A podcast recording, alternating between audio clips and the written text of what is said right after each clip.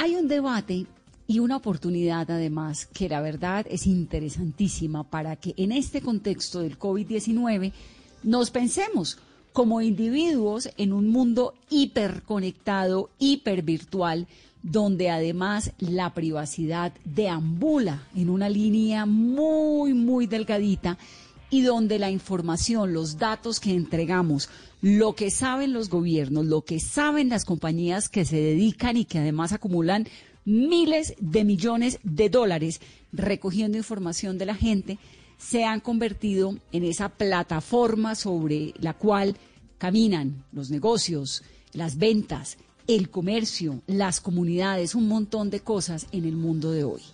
La verdad es que la polémica desatada por la aplicación de la alcaldía de Bogotá pues va mucho más allá de un berrinche ciudadano y tiene como fondo un análisis casi que filosófico que me parece súper apasionante para analizar y para entender el mundo de hoy, la superconexión del mundo de hoy y esto que es la privacidad de la gente, hasta dónde se, se puede guardar y por qué terminan siendo los datos tan importantes y tan determinantes en el mundo contemporáneo. Bueno, de eso vamos a hablar.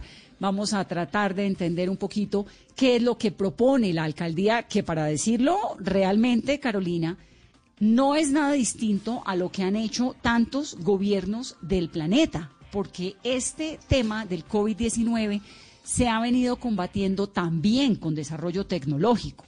Entonces, lo que hizo la alcaldía de Bogotá es lo mismo que hizo la alcaldía de, de, Medellín y es lo que han hecho tantos gobiernos del mundo, democráticos y no democráticos, como en el caso de China. Vanessa, buenas noches. Y no solamente China, lo hicieron también en Singapur en el 2003, lo están haciendo en Australia, lo están haciendo en Israel. Aquí el tema, Vanessa, de fondo también puede ser esa confianza del ciudadano, a quién sí le da y a quién no los datos personales y responde las preguntas que, por ejemplo, en estas plataformas como Bogotá Cuidador, a través de la gran plataforma que es Gabo, está entregando esta información. ¿O cuál es el temor? También de, de qué forma va a ser utilizada esta información que yo le estoy suministrando. Corea del Sur, India, China, Taiwán, Vietnam, Australia, España. 28 países del mundo han lanzado aplicaciones de rastreo para el COVID-19. India, Irán, Colombia y hay 11 más que están desarrollando sus sistemas propios. Quienes saben de tecnología creen que debe usarse en un 60% de la población para que sean efectivos. ¿Qué es lo que pasa? usted le preguntan a qué hora sale. No necesita, no necesariamente tiene que decir exactamente, pero salgo más o menos a las seis de la tarde, regreso a tal hora y hacen unos rastreos tecnológicos de por dónde es que usted se movió en caso de que se contagie, con quién pudo haber establecido algún tipo de contacto, cuáles son las horas pico para evitar aglomeraciones. Bueno, esto tiene, la verdad, todo un sentido muy interesante pero también quienes lo critican tienen un montón de razón. William Mendieta es el secretario jurídico de la alcaldía de Bogotá. Antes, con el numeral Vanessa, dar los datos es, ¿qué dice la gente, Carolina? Vanessa, muchos comentarios a esta hora. Escribe Camilo Salazar, dar los datos para revisar cercos epidemiológicos es una medida eficaz. Nos preocupamos por esto, pero a diario se los entregamos a Instagram y Facebook. Cristina Castro, dan nada menos que su huella digital al entrar a muchos edificios, dan sus datos en toda clase de aplicaciones en el celular, publican toda su vida en redes sociales y creen que dar la información que pedía la alcaldía era peligroso. Camila Villalba escribe Vanessa, dar los datos es correr el riesgo de la divulgación o robo de la información suministrada por los ciudadanos. Carlos Alvarado, Vanessa, dar los datos es lo más racional. Estamos en medio de una emergencia mundial con muertes. Privar a las autoridades de tecnología moderna es absurdo, solo contribuye a un desastre. Oponerse es, es condenar a Bogotá, no a la alcaldesa, como creen muchos. Andrés Charri, Vanessa, dar los datos es, en varios países ha sido parte del modelo operativo para hacer cercos epidemiológicos eficientes, pero estamos en Colombia. Esto debería, debería venir acompañado de un perfil tecnológico que no poseemos y por eso se generan esas dudas y los temores sobre la privacidad. Jorge Arciniegas, Vanessa, dar los datos es un ejercicio diario que hacemos sin leer y sin mirar a quién. Miren, por ejemplo, los permisos que todos les hemos otorgado a aplicaciones como Facebook, TikTok e Instagram. Son algunos de los comentarios, Vanessa, que estamos recibiendo a esta hora con nuestro numeral Vanessa, dar los datos es. Vanessa, dar los datos es. ¿Qué es y para qué? William Mendieta es el secretario jurídico de la Alcaldía de Bogotá. William, bienvenido a Mesa Blue. Vanessa, Carolina, muy buenas noches. Muchas gracias por la invitación. Bueno, finalmente, ¿cómo quedó el decreto? Porque al comienzo había cierta obligatoriedad, luego no. ¿Qué fue lo que pasó allí y cómo quedó la cosa? Vanessa, un contexto muy eh, general muy rápido para, para que los oyentes tengan idea de, de dónde sale la idea de, pedir estos datos. Hoy en Bogotá hay 2.500.000 personas que están saliendo a las calles a trabajar a raíz de las 43 excepciones que estableció el Gobierno Nacional en el penúltimo decreto. En los próximos días, en 15 días, a Bogotá van a salir más o menos 1.300.000 personas a que son las personas que trabajan en comercio al por menor, en centros comerciales, peluquerías, eh, profesiones independientes, museos, laboratorios de universidades. O sea, son 1.200.000 personas que van a salir a movilizarse, ya sea en Transmilenio, bicicleta, carro particular. La idea de nosotros pedir la información a la ciudadanía a través del aplicativo de Gabo, que era una información muy básica, es, por favor, díganos si usted va a salir, por favor díganos en qué se va a movilizar, cuéntenos en qué se va a movilizar, cuéntenos a qué hora sale, cuéntenos de qué barrio sale y hacia qué barrio va. Esa era la información que estábamos pidiendo, más un número celular y un correo electrónico. ¿Para qué necesitamos esa información y por qué es útil en este tiempo, Vanessa? Nosotros debemos anticiparnos a los movimientos de transporte en la ciudad. Si Transmilenio nos sube por encima del 35%, el sistema entra en un colapso. Transmilenio nos puede mover a todos, pero en diferentes horarios. Por eso, desde la alcaldía establecimos los turnos para manufactura, para comercio, para construcción. Pero cuando salgan estas millón doscientas mil personas en los próximos días, necesitamos conocer cómo se está moviendo la gente en este momento y a qué hora. ¿Para qué? Mejorar la frecuencia de los buses de Transmilenio, mejorar la frecuencia y si es necesario meter más rutas en algunas zonas de la ciudad, que, que esa información nos muestre que se va a mover más gente allí. Si la gente se movió a la bicicleta, si se bajó del bus y se pasó la bicicleta, necesitamos instalar más ciclorrutas, meter más policías en esos corredores de ciclorrutas para que los cuiden. Necesitamos saber si, si vamos a levantar o no el pico y placa. Esa es la información que estábamos pidiendo con ese objetivo. ¿Para qué? Evitar aglomeraciones, evitar que las estaciones de Transmilenio algunas se nos colapsen y nosotros ya poder definir dónde, dónde poder intervenir previamente. Esto alguien me decía hoy, pero eso lo pueden hacer a través de una encuesta. Una encuesta en este momento se nos puede demorar un mes y en un mes ya el pico se nos ha disparado. Sí, es ahora lo que necesitamos y ese es uno de los grandes retos del manejo de la información en épocas de pandemia y es la inmediatez de la información. Hay una cosa muy importante y es que aquí no se le pidió lo que es considerado por la, por la Corte Constitucional, por la ley como un dato sensible. Estamos pidiendo una información básica díganos en qué franja horario se mueve, en qué medio de transporte se mueve y su origen, destino. Eso fue lo que originó hoy eh, pues todo el debate frente a la obligatoriedad. Y no es un debate menor, Vanessa, yo entiendo la ciudadanía, porque aquí, lastimosamente, no solo en Colombia, sino en el mundo, el manejo de la información a veces no es el adecuado. Usted recordará que hace unos años, antes de que saliera la ley de datos, iba a un establecimiento comercial, llena de, le pedían su correo y al siguiente día tenía su correo lleno de pauta publicitaria, lleno de cadenas de correo. Eh, le entrega usted los datos a una entidad pública y a la semana, a los dos meses o en época de campaña, usted hace parte de una base de datos o de difusión de un político. Entonces, uno entiende la ciudadanía, las preocupaciones que tiene cuando entrega la información pero creo que es el momento en que nosotros, ciudadanía, Estado, empecemos a construir una confianza en cuanto a la entrega de los datos.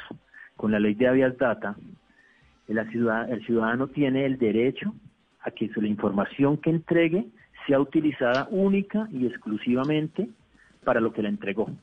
Y eso le estamos diciendo a los ciudadanos que hoy siguen entregándonos esa información de manera voluntaria. Les decimos, confíen en su alcaldía, confíen en esa administración que esa información la, únicamente la vamos a recibir y la vamos a utilizar para eso. Un dato ¿Por qué cambiaron? Hubo un cambio ahí en la obligatoriedad. ¿Por qué fue ese cambio? Vanessa, cuando se inicia esta discusión, las sugerencias, las opiniones desde anoche, eh, eh, eh las, solicitudes de ajuste de que era obligatoriedad, pensamos en la integralidad de la herramienta de, de Gabo y de Bogotá Cuidadora. Gabo si ustedes ingresan a la plataforma Bogotá Cuidadora, se van a dar cuenta que no es solo un registro de movilidad. Gabo tiene otras funcionalidades muy importantes para nosotros. Hay una funcionalidad en que las personas pueden ingresar y nos pueden solicitar que lo incluyamos en alguno de los servicios sociales del distrito. En estos dos meses, Vanessa, por lo menos 100.000 bogotanos han caído en pobreza y en pobreza extrema. Eran bogotanos que en nuestras anteriores mediciones, en, las, anteriores bases de datos, no estaban como pobres ni como pobres extremos. Y esas son las personas que hoy necesitaban un canal para alzar la mano y decir, señores administración, necesito un mercado, necesito una transferencia monetaria, necesito que vinculen a mi hijo un programa de alimentación escolar. Esa es una de las otras funcionalidades que tiene. Otra es saber cómo está el entorno de mi barrio. Ahí hay otro módulo en donde la gente puede entrar, puede poner su dirección o su barrio y le va a decir cómo está el panorama de COVID a su alrededor. Si está en una zona amarilla, si está en una zona naranja, si está en una zona especial cuidado, eh, con, base en, el número de contagiados que tenemos. Hay otra funcionalidad y es muchas personas, empresas nos han dicho quiero ayudar. Ahí hay una funcionalidad para ellos, de cómo quiero ayudar. Y hay otra funcionalidad que va atada con la herramienta del gobierno nacional con Corona y es que las personas nos pueden reportar su estado de salud. Entre más datos tengamos de personas reportándonos nuestro estado de salud, y si vemos en algún punto de la ciudad que es reiterado que las personas nos digan tengo tos, tengo gripa, tengo fiebre, tengo malestar general, podemos a través de la Secretaría de Salud intervenir esa zona y revisar si se trata de un foco de contagio o no. Entonces no queríamos que por un tema de obligatoriedad o no del registro de movilidad eh, se sacrificara Gabo.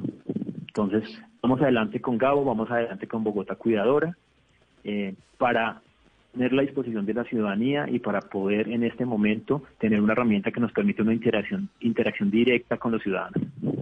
Secretario, y pues pese a esta polémica y a la desconfianza que ha generado en muchos bogotanos, ¿cuántos han confiado y ya se han registrado en Bogotá Cuidadora? Mira, anoche llevamos un, número cercano a 300 mil y hoy completamos los 500 mil personas. 500 mil personas que nos entregaron no solo los datos para movilidad, sino empezaron a, pedir ayuda. Dicen, mire, yo vivo en una localidad que no es considerada pobre o no tiene los indicadores de pobreza elevados, pero Bogotá tiene un gran porcentaje de pobreza oculta.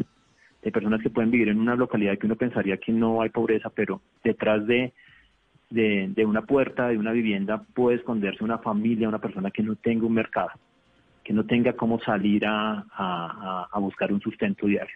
Es ahí donde a través de la Secretaría de Integración Social vamos a llegar y esa herramienta es la que nos permite eso. Faltaba ese canal de comunicación con ellos y ahí lo tenemos hoy. Yo hacemos una analogía hoy, mire, no hay ninguna entidad del distrito hoy, no hay ninguna entidad ni del orden nacional que tenga una base de datos de los habitantes, de los celulares de los habitantes de Kennedy. Qué fácil hubiera sido si tuviésemos esa base de datos del 70 al 80% de los habitantes de Kennedy, en esos momentos en que Kennedy está en un aislamiento especial, poder tener esa interacción directa con mensajes de texto, poderles informar en qué vamos, poderles informar a dónde pueden pedir ayuda, poderles explicar por qué, eh, por las causas que originaron ese aislamiento especial. No la tenemos. Y es ahí es donde eh, llamamos, invitamos al debate sobre el manejo de datos en épocas de pandemia y sobre la confianza que debemos construir con la sociedad para esto.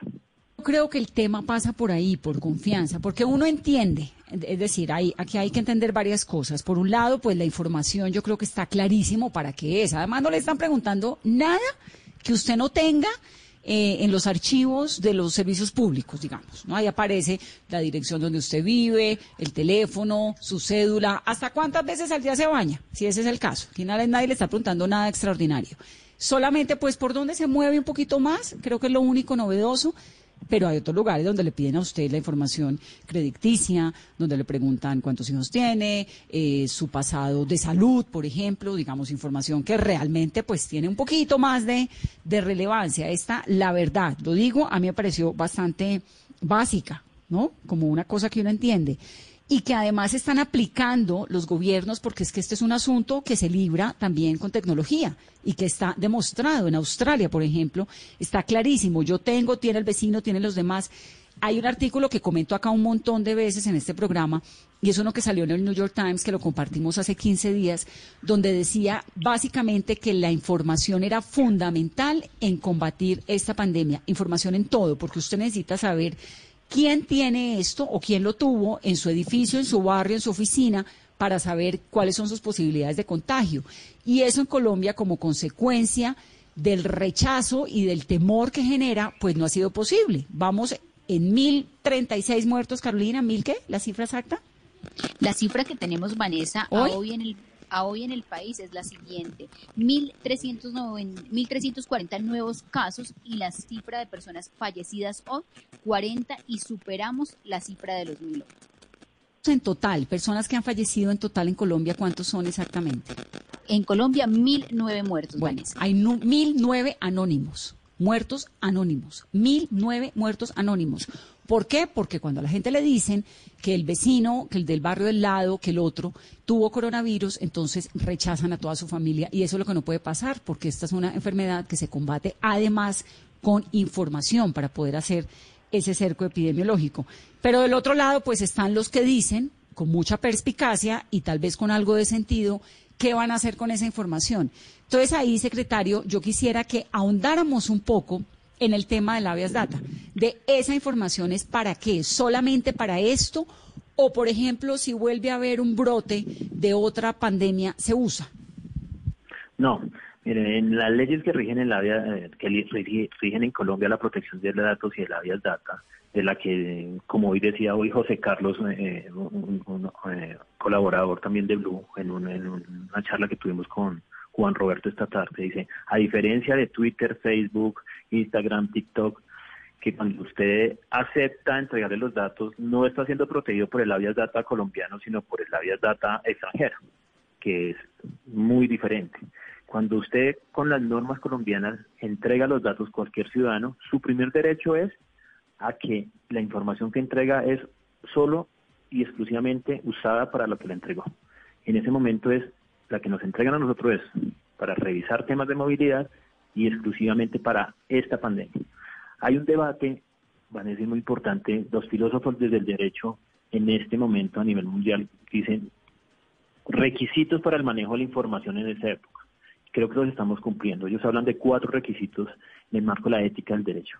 Uno, que esa información que se pida sea necesaria. Otra, que sea proporcional. Otra, que científicamente esté comprobado que esa información va a, servir para mitigar o, evitar más contagios. Y por último, que tenga un límite en el tiempo. Entonces, hacia allá va el mundo de la, de la protección de datos adicional a todo lo que el, gobierno colombiano y Colombia ha desarrollado frente al tema de Avias Data. Entonces, en nuestro caso cumple esos cuatro requisitos por un lado. Segundo, cumple con toda la normatividad colombiana en Avias Data. Tercero, la información la va a recibir y la va a manejar la alta consejería para las TICs, que es una, una consejería adjunta a la Secretaría General de la Alcaldía. Ahora, ¿cuál es, ¿cuál es el límite del tiempo? ¿Esta información es por cuánto tiempo? La solicitud de información es mientras tengamos la necesidad de, estable, de, regular el tema de movilidad en Bogotá. Mientras tengamos la necesidad de que Transmilenio se vaya al 35%, mientras tengamos la necesidad de día a día buscar cómo mejorar la movilidad de las personas, de, como les decía, de instalar nuevas ciclorrutas, de manejar pico y placa. En eso necesitamos, ese es el límite del, del tiempo. El día que ya esa información ya no la necesitemos para eso, ahí se acaba esto. Muy bien, pues eso es. Lo que hay es William Mendieta, es el secretario jurídico de la Alcaldía de Bogotá. Esa información no la están vendiendo ni para una base de datos de elecciones. ¿Cómo saben, William, que no va a haber un, un avispado? ¿no? Con esto de, en Colombia siempre hay uno que se cree más avispado que los demás y termina haciendo unas cosas espantosas, que no va a vender esa información. La alta consejería TICS que fue la, entidad que creó in-house la, la, herramienta Gabo y Bogotá Cuidadora, pues tiene unos altísimos protocolos para el manejo de datos, ¿sí? O sea, no ninguna entidad puede tener esos esos protocolos y esos procedimientos para, para el manejo de datos que van encriptados, anonimizados, no solo una persona tiene acceso a toda la información, van fragmentados, entonces tienen todos unos protocolos tecnológicos y técnicos eh, muy bien definidos para cuidar la información. Bueno, pues entonces por el momento nos toca contemplar la posibilidad de entregar esa información. Ya no es obligatoria. Ah, bueno, eso es lo otro. No, no es obligatoria. Es lo otro. Entonces a usted lo puede parar la policía, porque lo paran a uno. ¿Y qué? ¿Qué le pueden preguntar? ¿Qué hay una cosa y es, y ahí hay un punto para que la gente no, no, no entre en confusión, es la siguiente.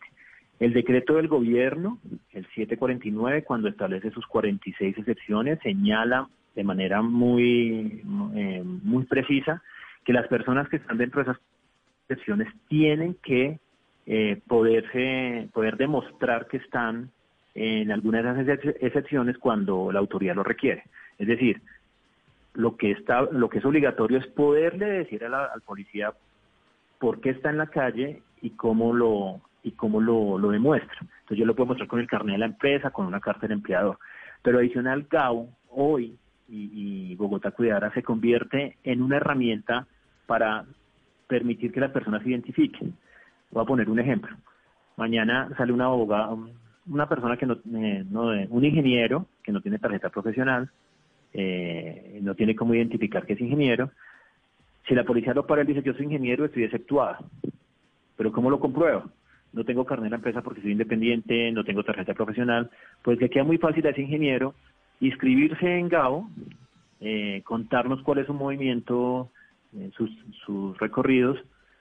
Inmediatamente GAO les, le envía un, correo y con ese correo eh, le sirve como prueba para para demostrarle a la autoridad que, es, que está dentro de las excepciones. Puede decir uno, mire, aquí esto fue lo que inscribí, esto es lo que yo hago. Soy ingeniero, estoy dentro de las excepciones, entonces no tengo ese problema. Muy bien. Muchas gracias, doctor Mendieta. Un gusto siempre aquí en Mesa Blue. Vanessa, Carolina, muchas gracias por la invitación y muy buenas noches. William Mendieta, secretario jurídico de la Alcaldía de Bogotá. Ahora, ¿es constitucional? un gobierno le puede ya no exigir, porque no le están exigiendo, le están pidiendo el favor a los ciudadanos de que lo hagan. ¿Cuáles son los límites legales? ¿Dónde está el derecho a la privacidad, por ejemplo? Porque por aquí pasa lo que usted hace con su familia, con sus negocios, con su comunidad, por dónde se mueve, su privacidad, su derecho a la vida íntima, a no tener que contarle a nadie si va a un lado o al otro, que eso también hace parte del individuo y de los derechos humanos, por cierto. Claudia Medina es procuradora delegada para la defensa del patrimonio público, la transparencia y la integridad. Claudia, bienvenida a Mesa Blue. Buenas noches, muchas gracias. Eh, gracias, Vanessa, la mesa. Buenas noches. ¿Cuál es el, análisis que usted hace desde la Procuraduría a estas plataformas que le piden a los ciudadanos información? Eh, bueno, Vanessa, eh, yo creo que el debate que generó la, el lanzamiento, digamos, de esta plataforma de la Alcaldía de Bogotá y que también ha tenido lugar con eh, Medellín Me Cuida es fundamental. Es fundamental por dos razones. Primero, porque hay muchos ciudadanos en Colombia que apenas se están enterando de sus derechos en relación con la protección de su intimidad y la protección de sus datos personales. Eh, muchos de esos eh, ciudadanos que han entregado y registrado sus datos eh, frente a diferentes plataformas creyendo que esas eran eh, obligaciones, digamos, frente a los que no tenían libertad de decisión. Y en segundo lugar, porque creo que este debate le recuerda a las autoridades del nivel nacional y del nivel territorial eh, un asunto fundamental, y es que la crisis sanitaria y la, emergencia que fue declarada en su momento no han modificado el marco legal eh, vigente en Colombia en relación con estos derechos. Es decir, es fundamental que, tengan presente que no hay restricciones adicionales a nuestros derechos fundamentales a la, a la intimidad, a la protección de nuestros datos personales y la habeas data. El marco legal, como bien eh, mm, mm, lo describía ahora el secretario jurídico de la alcaldía, es el marco eh, vigente en todo tiempo. Entonces, a veces las personas tienen la sensación de que estamos en situaciones excepcionales y de crisis y que hay unas restricciones a derechos que están solo por ese eh, hecho avaladas y, no es el caso. Ha habido unas, desde luego, a la circulación y a otras que tienen una eh, base legal clara, pero este no es el caso. Entonces, lo primero es decir que, que me parece que hay que reconocer el valor de este debate, que nos recuerda eh, los derechos y libertades que están vigentes y que nos recuerda también los cuidados que tenemos que tener frente a los riesgos de este tipo de herramientas eh, tecnológicas que comienzan a abundar. Em, y los riesgos. ¿Cuál es el riesgo, digamos? Ah, eh, eh, tratando ya uno, ya entendimos, digamos, por qué se necesitan, ¿no? Y por qué creo que puede ser una herramienta, o pareciera ser, por lo que ha mostrado, porque en esta pandemia, pues todo es casi que, que exploratorio. Ya encontramos para qué se podría usar. ¿Dónde está el riesgo? Bueno, entonces, ¿cuáles son los riesgos? Que los riesgos se derivan de un eventual incumplimiento de los principios vigentes en relación con estos derechos. Y menciono tres y trato de dar un par de ejemplos para que em, los ciudadanos puedan eh, un poco ilustrar lo que, lo que puede ocurrir. Em, la ley 1581, que es la ley de data, protección de datos personales, establece unos principios básicos y comienza con el principio de libertad. Y ese hay que, en todo caso, aunque ya la, en el caso de la alcaldía de Bogotá se haya, digamos, eliminado el requisito o la obligatoriedad de este registro, pues hay que recordárselo a los ciudadanos que eh, la entrega de sus datos personales debe ser bajo eh, su estricto consentimiento informado eh, y tienen la libertad de rechazar o no participar, como ahora veo que afortunadamente lo dicen la la propia eh, plataforma. Em, una, un, segundo principio que, cuyo incumplimiento puede generar eh, riesgos importantes es el de eh, la finalidad legítima. Entonces, la información, a mí me tienen que decir con absoluta claridad cuál es la finalidad que persiguen con esa información, esos datos que yo estoy dando. Y debe haber un nexo claro, una relación clara entre el dato que yo estoy dando y la finalidad para la que se usa. Entonces, eh, es muy importante, yo creo que muchas de estas plataformas eh, no, no, están dando las finalidades claras. Además, el dato cambia eh, a, manera, a manera de simple ejemplo y porque el, el secretario jurídico de la alcaldía lo mencionaba ahora. Si mi finalidad es garantizar una movilidad segura en la reactivación económica de Bogotá, seguramente la información que yo requiero es una. Si mi finalidad es, como él lo mencionaba después, acreditar mi actividad económica para poder eh, acogerme a una de las excepciones y salir en este periodo dentro de Bogotá, seguramente las preguntas deberían ser otras. Entonces lo dejo, digamos, simplemente como una eh, un interrogante que hay que, que, hay que, que, hay que analizar. Em, eh, en relación con esa finalidad también es muy importante tener presente el principio de proporcionalidad, que quiere decir, mire, el medio menos gravoso o la restricción menos gravosa para el ciudadano. Si yo tengo otros mecanismos para conseguir esa información, eh, debería ir a los que son, digamos, menos intrusivos o gravosos para el ciudadano. Y eh, por supuesto, en relación con la finalidad muy importante, algo que usted mencionaba o preguntaba eh, previamente, y es en ningún caso la información que nosotros estamos entregando a propósito de esta pandemia pueden ser utilizados para futuras eh, políticas relacionadas con otro tipo de crisis sanitarias o de ningún tipo. Em, entonces los riesgos son importantes y, y, aún más hay que reforzar la idea de que incluso si yo entrego mi información voluntariamente, voluntariamente, los riesgos permanecen. Es decir, a mí me tienen que dar garantías de seguridad de la información, de su manejo técnico y administrativo. Eh, garantías de que el uso eh, es únicamente el que, me, el que me dijeron al principio. Es decir, yo, aunque entregue mi información voluntariamente tengo que tener claro que yo no renuncio a la titularidad de ese, de ese derecho de protección de mis datos personales. Entonces, eh, creo que eso le, quita, eso le quita un componente, ¿no? El que le haya quitado la obligatoriedad.